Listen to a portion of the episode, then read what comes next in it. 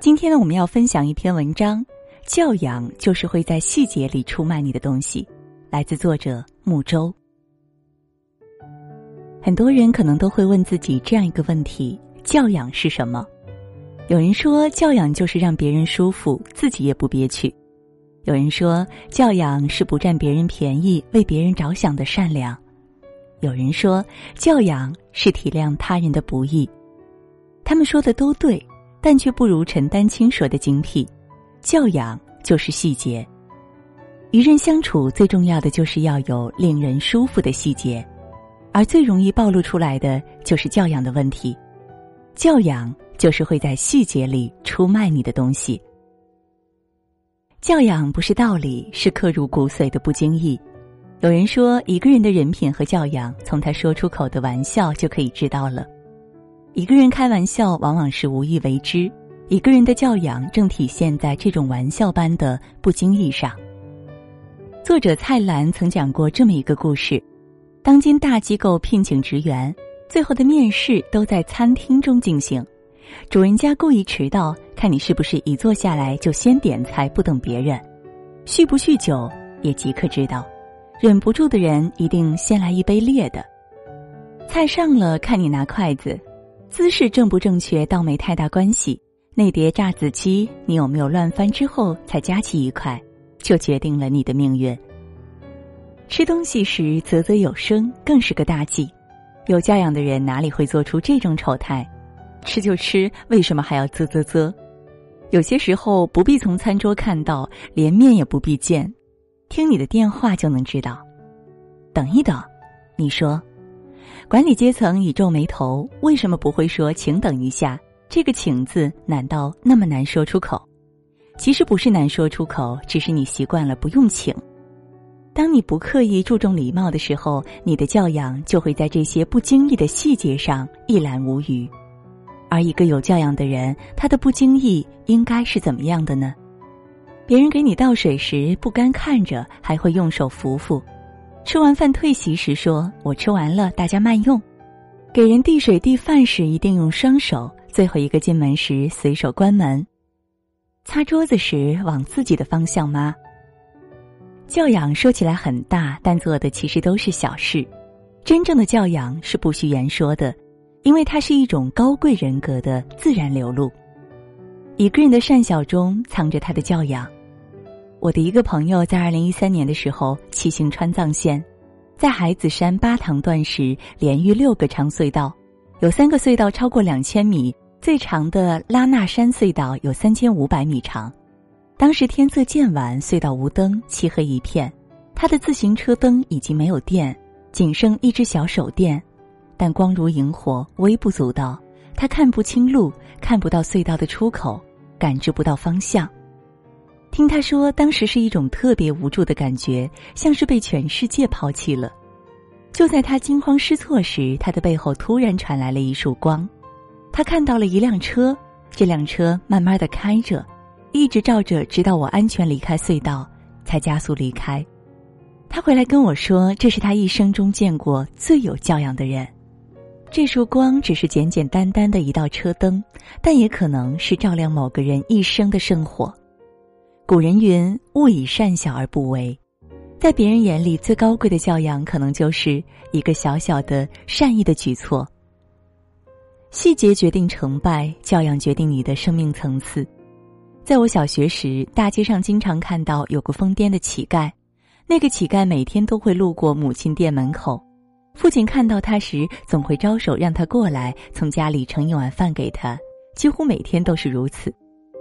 周围的人有嘲笑我父亲跟一个傻子成了朋友，但是父亲从来没有在意别人的看法。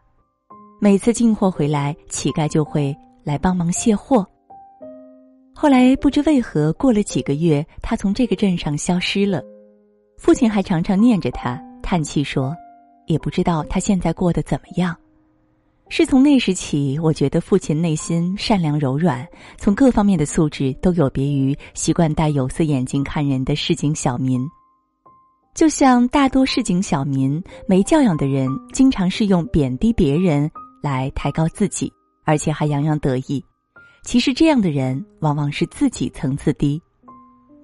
毕淑敏说：“你可以跪在泥里，但你不可以把污泥抹上整个世界的胸膛，并因此向煞有介事的说到处都是污垢。”没教养的人总是大张旗鼓宣扬自己的正确性，实际上教养不是高高在上，而是用自己的方式让别人觉得美好。如果能倒转时空，让一切再从头，选择是否入座？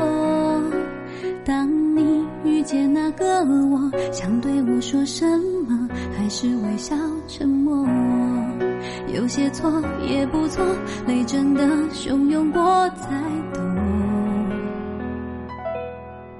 有些伤也不错，心真的裂缝过更能看透。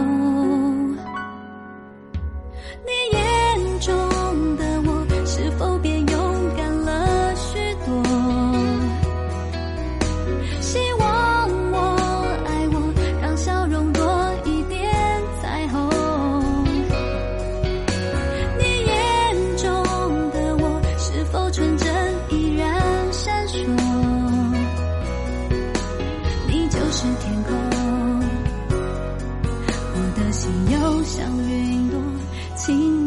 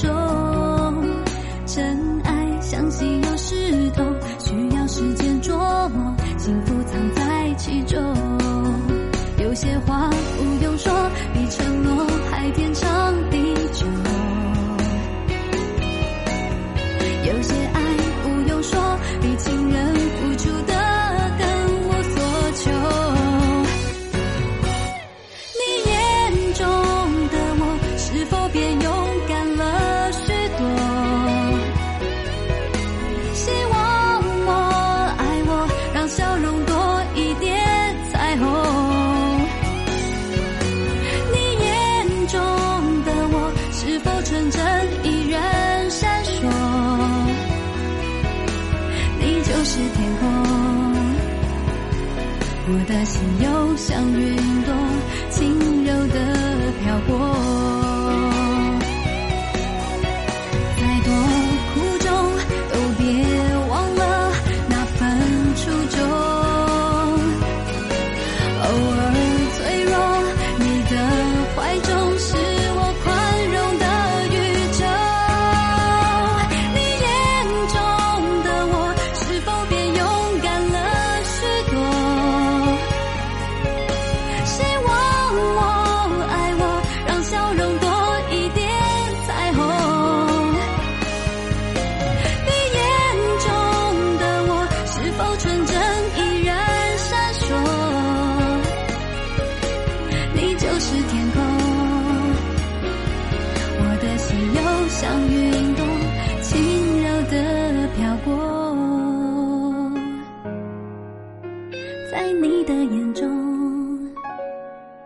我总能看见一盏温柔的灯火，